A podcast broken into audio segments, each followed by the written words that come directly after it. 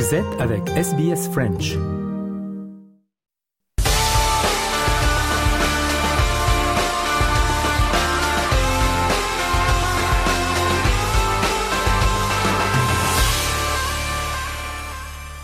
Le journal des sports de ce mardi, avec tout d'abord la voile, la course Sydney-Hobart qui se lancera pour la 78e fois à partir de ce 26 décembre avec 103 bateaux, dont des super maxi et des mini et petits yachts. Le skipper John Winning Jr. soutient Andrew Comanche pour défendre son titre quelles que soient les conditions de météo.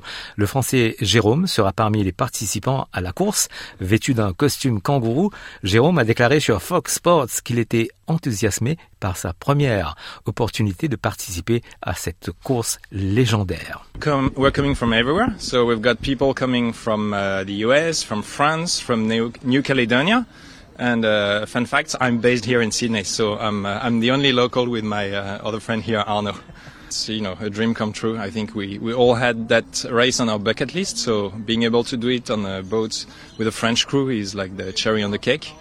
And you know, being French, we're going to bring a lot of uh, super good food, and we have a chef on board who's going to cook for us. So whatever happens, we'll have uh, we'll have good meals and a smile on our face when we get there. La course donc est confrontée à des conditions météo incertaines. Gabriel Woodhouse euh, du bureau de la météo a donné un briefing pour ce mardi. There is still the risk of seeing some strong wind warnings being issued, particularly through parts of Bass Strait and around Tasmania. Um, and obviously, with the thunderstorms uh, forecast, particularly on Tuesday and Wednesday, there is the risk that we're going to see some fairly erratic winds um, and sharp changes in direction and wind speed with those storms. Unfortunately, some of them might be forming overhead, um, and it's a yeah a difficult one at this stage just because of the thunderstorms that are forecast. On passe au foot avec euh, un retour sur les rencontres du week-end, surtout en Angleterre où il y avait des matchs. Dimanche, Chelsea battu par Wolverhampton 2 à 1. Sofiane Amazian Dans un match entre deux formations, on le rappelle, du ventre mou de la première ligue, ce sont bien les Wolves qui ont eu le dernier mot. Victoire de buts à 1 à noter. La réalisation côté Wolves du milieu gabonais Mario Lemina. Chelsea s'est montré trop suffisant. En témoigne ce raté invraisemblable de Raheem Sterling sur un 3 contre 1 face au gardien. Écoutez l'entraîneur des Blues Mauricio Pochettino. Aujourd'hui, nous avons manqué de réalisme. Avec les occasions que nous nous sommes créées en première période, nous aurions dû marquer et prendre le contrôle du match.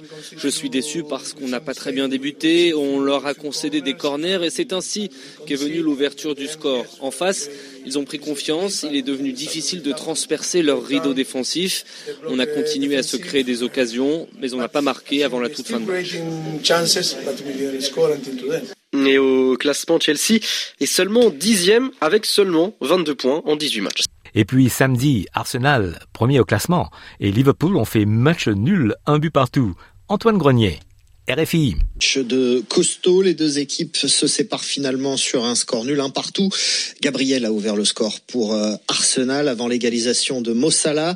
En deuxième période, les deux équipes ont chacune eu des occasions de l'emporter. Liverpool notamment a touché deux fois les montants et les Reds se sont heurtés à un immense William Saliba, le défenseur français d'Arsenal, qui saluait le bon point ramené par son équipe et qui permet aux Gunners de passer Noël à la première place du championnat. Bien sûr, on a on est venu ici pour essayer de gagner. On sait que c'est un stade euh, très difficile euh, pour gagner des points. Voilà, on a ouvert le score. Après, voilà, ils ont, ils ont poussé. Voilà, ils sont revenus au score avant la mi-temps. Et voilà, on est resté costaud. On aurait pu gagner ce match. Ils auraient pu gagner ce match aussi. Mais je pense qu'on peut féliciter l'équipe, même si on n'a pas pris les trois points, parce qu'on a fait un, a fait un très bon match. Il y a beaucoup de choses à tirer de ce match. On est très content de repartir avec un point et on est déjà concentré sur le match de la semaine prochaine. William Saliba sur Canal+. Prochain match d'Arsenal, ça sera jeudi face à West Ham dans cette 18e journée de Première League. Manchester United a sombré, défaite 2-0 sur le terrain de West Ham, huitième revers en championnat de la saison pour les hommes d'Eric Ten Hag. Le fameux Boxing Day s'annonce passionnant en Angleterre. On ne gagne pas le titre, mais on peut le perdre. Déclare euh, Annie Gasnier de Radio Foot International. Elle est entourée de Xavier Barré, Rémi Ngono, Ludovic euh, Duchesne et François David pour ce débat sur les matchs du Boxing Day. Traditionnellement, le Boxing Day qui en fait n'est que le 26 décembre. Oui. hein. On appelle par extension la Boxing La Day, mais le. Boxing Day c'est que le 26 décembre. Ouais. Les autres matchs, c'est les, les, les matchs de, de- des fêtes, de la fin d'année ou des fêtes. Ces matchs-là, traditionnellement, on, on organise des derbies, donc notamment à Londres, ou des matchs entre clubs de villes voisines pour que justement le public puisse aller au stade, puisque c'est ça le but du Boxing Day, c'est que Ah les ouais. employés de maison qui avaient le jour de repos euh, donné par les familles euh, anglaises, les familles bourgeoises, que les employés de maison puissent aller au match. C'était le hein. C'était le but. Et donc il y a, il y a toujours cette tradition qui fait que pour éviter qu'il y ait des grands déplacements, on maintient un certain nombre de derbies. Donc vous avez parlé là notamment euh, d'un derby londonien. Bon, c'est vrai qu'il y en a beaucoup euh, en première de télé que euh, les matchs habituels. Il n'est pas sur Sky, il est sur Amazon. Et Amazon paye très cher pour avoir ces matchs-là. Donc du coup, il faut leur offrir des affiches. Alors après, le calendrier est fait Bah, il y en a euh, pas beaucoup, là. Là, il y en a pas beaucoup. Et Je comprends pas votre démonstration là. et, et ben non, mais c'est pour vous dire qu'il faut qu'il y ait des affiches pour commercialiser les droits télé. Bah on dirait pas. Mais maintenant qu'ils les ont commercialisés, effectivement, pas. l'ordinateur a été moins, moins séduisant que d'habitude. L'intelligence artificielle, c'est ça que vous voulez dire. Euh, on sait que euh, durant le Boxing Day, euh, on, on sort pas forcément champion, mais on peut avoir perdu, par exemple, toutes les chances. Euh, sur qui vous miseriez, vous, euh, François David Pour le euh, titre, déjà ouais. Ah, moi, euh, bon, Manchester Ben non, City. parce que là, on, on en a deux. Alors Manchester City, hein, je, je les oublie Ah, pas. oui. On en a deux qui sont là, euh, et, et ça se bagarre bien là. Arsenal, moi, j'y crois pas. Moi, j'ai jamais cru. Ça fait des années que j'y crois pas. Euh, Liverpool, peut-être. Moi, je reste toujours sur Manchester City. Parce qu'ils ont l'effectif le, le plus dense, ils ont le meilleur, le meilleur entraîneur au monde, ils ont le meilleur euh, attaquant au monde. Non, J'ai François pas dit le meilleur Real joueur. Madrid et Manchester City, vous prenez des risques. hein. Bah, je suis réaliste. tu Je suis réaliste. Ah, c'est les clubs les plus forts, donc, euh, meilleur. J'ai dit le meilleur joueur, c'est pas le meilleur possible. numéro 9. C'est pas. Pas le meilleur numéro 9. Vraiment. Mbappé le meilleur joueur. Rémi, Sans Rémi, conteste. Pour vous, euh, Liverpool, non? Ils vont pas cette année euh, refaire le coup de, de 2020 Ils sont dans le coup, en tout cas. Je crois que Liverpool m'a beaucoup surpris négativement face à Manchester United. On vous a beaucoup déçu. Oui, parce que là, Liverpool, vu la forme de Manchester United, on Ouais. se disait que euh, ça allait broyer. Et puis là, quand même, à domicile, ne pas euh, pouvoir faire la différence et surtout ne pas créer trop d'occasions. Un match spécial, C'est- Rémi. C'était.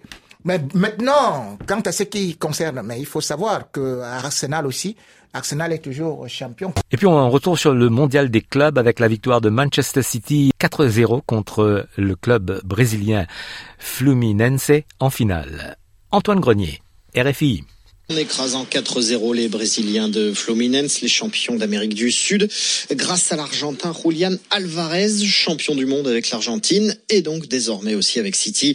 Alvarez, auteur de l'ouverture du score dès la 40e seconde de jeu et qui a conclu la marque à la 48e, à la 88e minute, pardon. City champion d'Angleterre, d'Europe et donc du monde. Pour l'entraîneur Pep Guardiola, c'est un peu la fin d'un cycle et une page qui se tourne. J'ai le sentiment d'avoir refermé un chapitre. Nous avons remporté tous les titres, certains même plusieurs fois d'affilée. Il n'y a plus rien d'autre à gagner. Le travail est fait. Et je voulais partager cette réussite avec tous les joueurs et le staff que nous avons eu au premier jour où nous sommes arrivés à Manchester City. Tous les capitaines, de Vincent Compagnie jusqu'au dernier en date, Kyle Walker, et bien sûr tous les joueurs de la saison dernière qui nous ont aidés à accomplir quelque chose d'incroyable et aidés à venir ici à jouer ce tournoi. Car le plus dur, c'est d'arriver à le disputer. Oui, je suis vraiment ravi. Maintenant, c'est Noël, l'heure de se reposer un peu. Ensuite, on va reprendre un livre et écrire à nouveau dedans. Une Coupe du Monde des clubs dont les Égyptiens d'Al Ahly prennent la troisième place après leur succès 4-2 sur les Japonais d'Orawa Red Diamonds.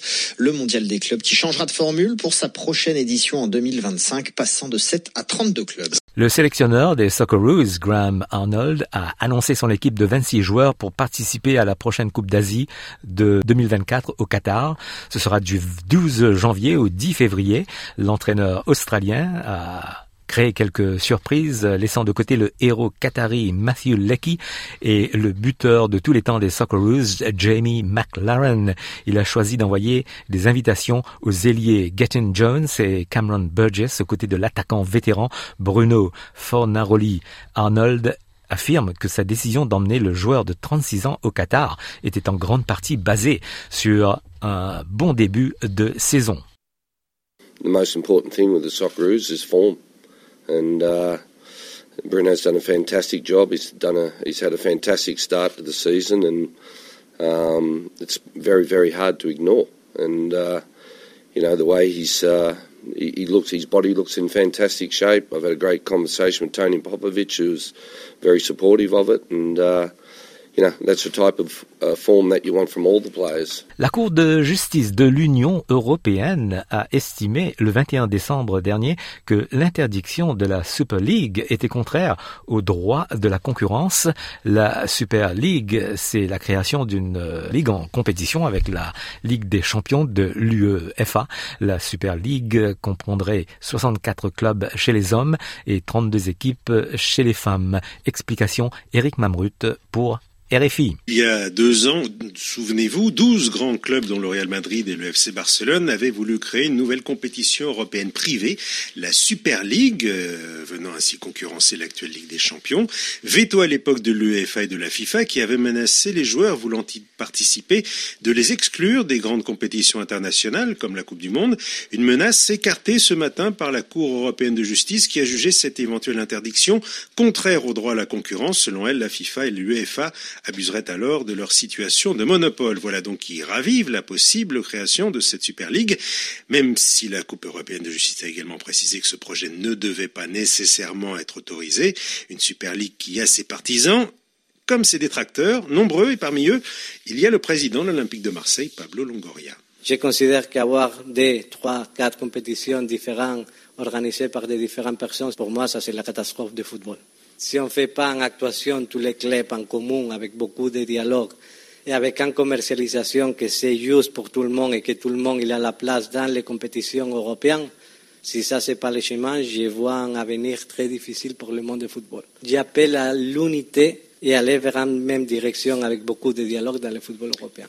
Pablo Longoria du côté du Real Madrid et du FC Barcelone, en revanche, on s'est réjoui de cette décision de justice, ceci par la voix de leurs présidents respectifs. Et puis la nouvelle que Christophe Galtier, l'ex-entraîneur de Nice, relaxé par le tribunal de Nice. Il avait été poursuivi pour discrimination et harcèlement essentiellement contre des footballeurs musulmans. Olivier Sherman, RFI. Christophe Galtier était jugé par le tribunal correctionnel de Nice pour des faits de discrimination et de harcèlement moral, essentiellement contre des footballeurs musulmans lorsqu'il était entraîneur de Nice. Dans son jugement, le tribunal précise qu'aucune des deux infractions reprochées n'est caractérisée. Pourtant, le parquet avait prononcé un réquisitoire très dur en réclamant un an de prison avec sursis et 45 000 euros d'amende contre celui qui fut aussi l'ancien entraîneur du Paris Saint-Germain.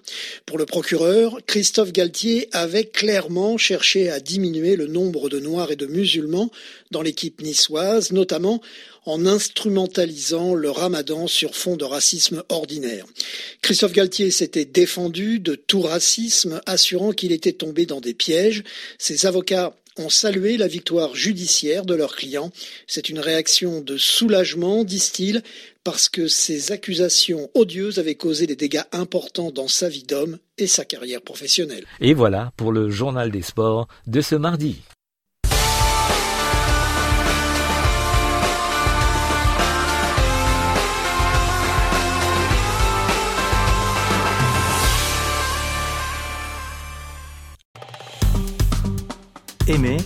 Partagez, commentez. Suivez-nous sur facebook.com slash sbsfrench.